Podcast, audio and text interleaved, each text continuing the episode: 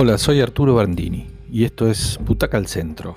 Vamos a hablar hoy de una serie, de una serie que recién estrena la superplataforma Netflix que se llama The Serpent, la serpiente.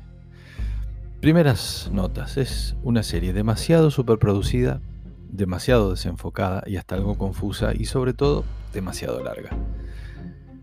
El gran punto a favor de esta miniserie de 8 capítulos que acaba de subir Netflix a su masiva plataforma es la historia o sea, es la historia, haber encontrado esa historia de un asesino serial complejo, moderno, seductor, un hecho de la vida real que es atractivo para contar con un personaje para desentrañar.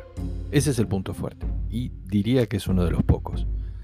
En los años 70, un inescrupuloso y vengativo ciudadano francés, con un origen complejo, radicado en Tailandia, descubre, después de intentar distintos robos con suerte diversa y lo apresaron un par de veces y tomando mucho riesgo, robando una joyería, etc., descubre que los viajeros europeos jóvenes, en su mayoría buenos hijos de buenas familias pudientes, eran un blanco fácil y lucrativo para, en medio de su fiesta de drogas y pasados de rosca, robarles pasaporte y cheques de viajero y joyas.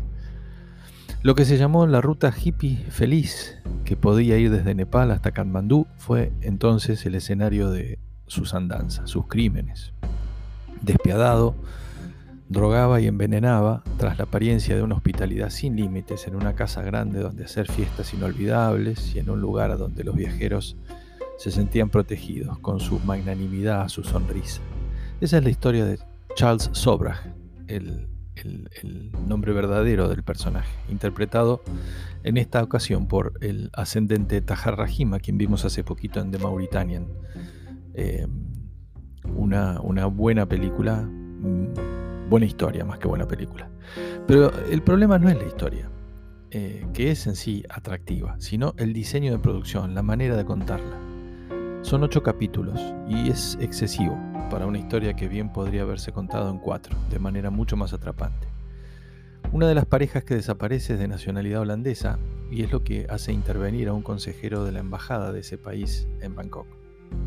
La búsqueda del destino de sus compatriotas, aún con la indiferencia de su embajador, será el motor que sacuda la aburrida vida de este funcionario que de la mañana a la noche se va a convertir en investigador por la pasividad de las autoridades policiales y del resto de las embajadas, había víctimas de otros países, y en el principal sostén de una cruzada para descubrir y detener al monstruo. Eso le va a costar caro, pareja, profesión, amigos, etc. Aquí se plantea uno de los nudos de la historia, este juego de gato y ratón, con personalidades muy, muy marcadas y muy bien definidas. Eh, el ratón, en este caso el asesino, frío, calculador, seductor, y su gato, su, perseguidor, un, funcionario nervioso, trémulo, eh, muy humano. Quizá esta es una de las pocas cosas atractivas que tiene la serie, o a lo mejor de tan obvia deja de ser atractiva, me confunde bastante. El problema no son los personajes, que son atractivos, sino la estructura. Como dijimos, hay un abuso de la línea temporal. Las escenas son cortadas para ir a siete años atrás o nueve meses adelante todo el tiempo con lo que nos perdemos muchas veces de la riqueza de la escena presente, que se corta a lo mejor en un buen momento. No hace pie nunca en el tiempo, es difícil de seguir y confunde más de lo que ayuda. Este es un recurso que está bueno, pero si se usa bien. Los saltos en el tiempo van cepillando la tensión narrativa. Es un recurso para usar cuando es necesario contar el origen de algo a lo mejor. Pero cuando lo usan tanto, todo el tiempo termina siendo una especie de rompecabezas que requiere de mucha atención de nuestra parte y nos desenfoca de lo que está pasando en una escena que a lo mejor es buena y es definitoria. Em, el otro punto insoportable es un detalle menor, pero a mí me resulta insoportable, que es el abuso innecesario del recurso del cigarrillo en todas las escenas.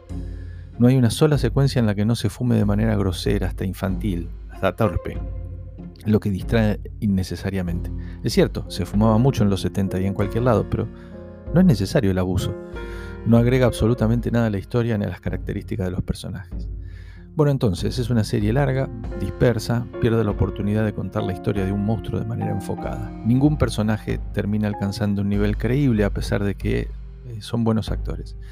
Así que, para Butaca al Centro, este estreno de esta superproducción de Netflix, The Serpent es una serie de cuatro butacas. igual que la disfruten, porque es entretenida.